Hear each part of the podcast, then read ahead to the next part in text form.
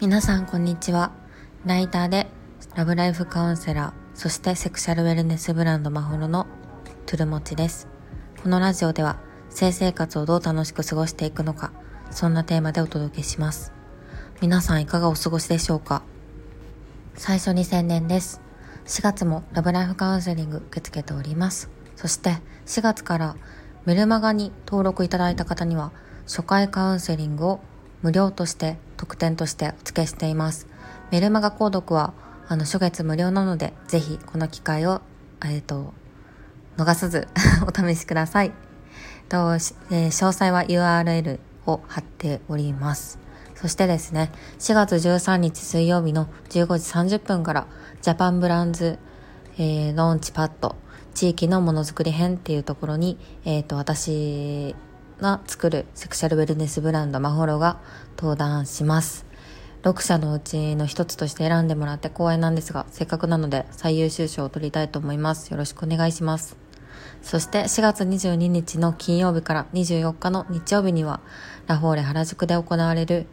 セルフラブフェスに、えー、セクシャルウェルネスブランドマホロも出ます。私も、えっ、ー、と、その場所にはいてですね、あの、私のブースもありまして、えっ、ー、と、カウンセリングブースみたいなのも用意させていただいているので、もしよければ足を運んでいただけると嬉しいです。そして、久しぶりのオンラインじゃないですね。オフラインイベント、ツヤゴツ女子会を関西で開催します。性についてワイワイみんなで話そうよっていう趣旨でやるので、ぜひ、あの、PTX の方から申し込んでいただけると嬉しいです。よろしくお願いします。宣伝が続いちゃいましたが、はい、今回はですね、まあ、正常位について話していこうかなと思っております。あと、今ですねどうでもいい話なんですけど私生理がちょうど来たところで絶賛眠気とやる気のなさがすごいですさっきまではもう布団でゴロゴロしてましたもう、うん、すごい腰が重いので動けないし、まあ、ゴールデンカムイが今全話無料なのであのもう一回ね読み直しながら、まあ、静かに過ごそうと思っています。はい。では話を戻しましてえー、正常位がきついっていう話をしていこうかなと思っています。正常位が痛いっていう相談はたびたびあのいただきます。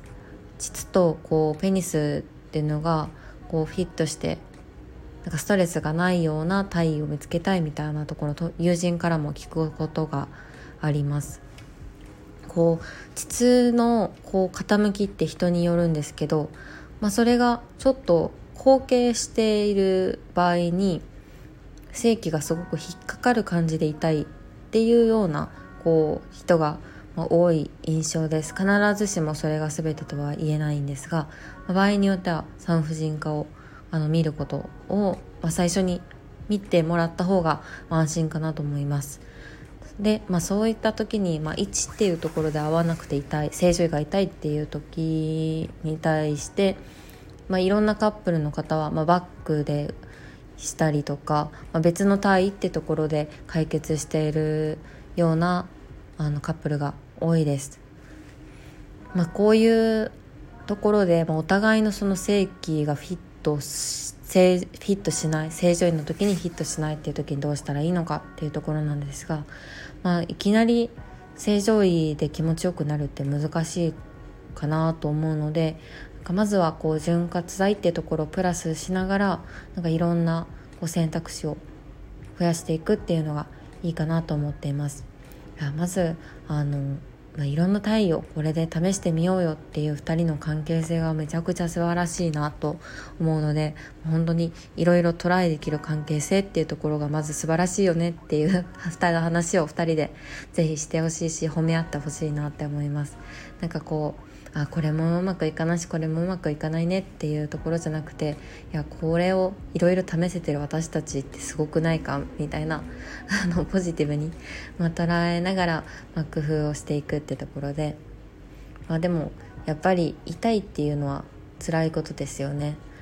なのでこうあまた痛いかもしれないなっていう考えがよぎるとなんか本当に心の底から楽しむってこともできないと思うので。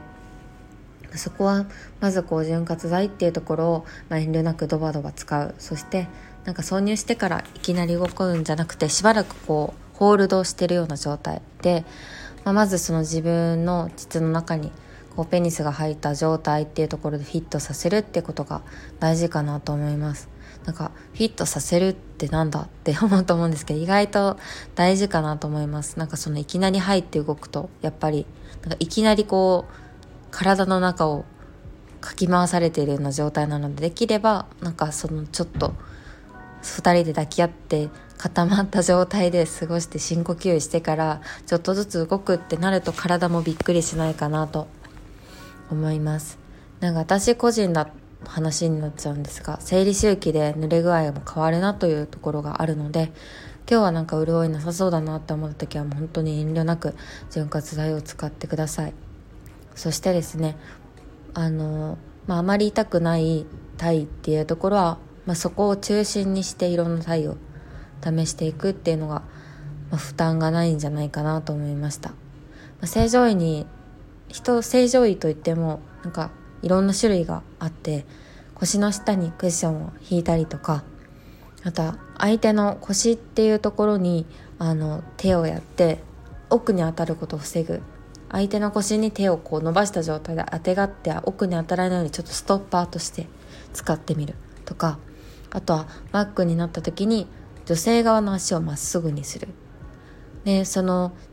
女性側の足をこうくっつけて伸ばした状態にするとこう女性のお尻がストッパーになって浅い挿入になります。奥に当たることを防いでくれます。他にも騎乗位とかで女性がこう男性の顔側に向か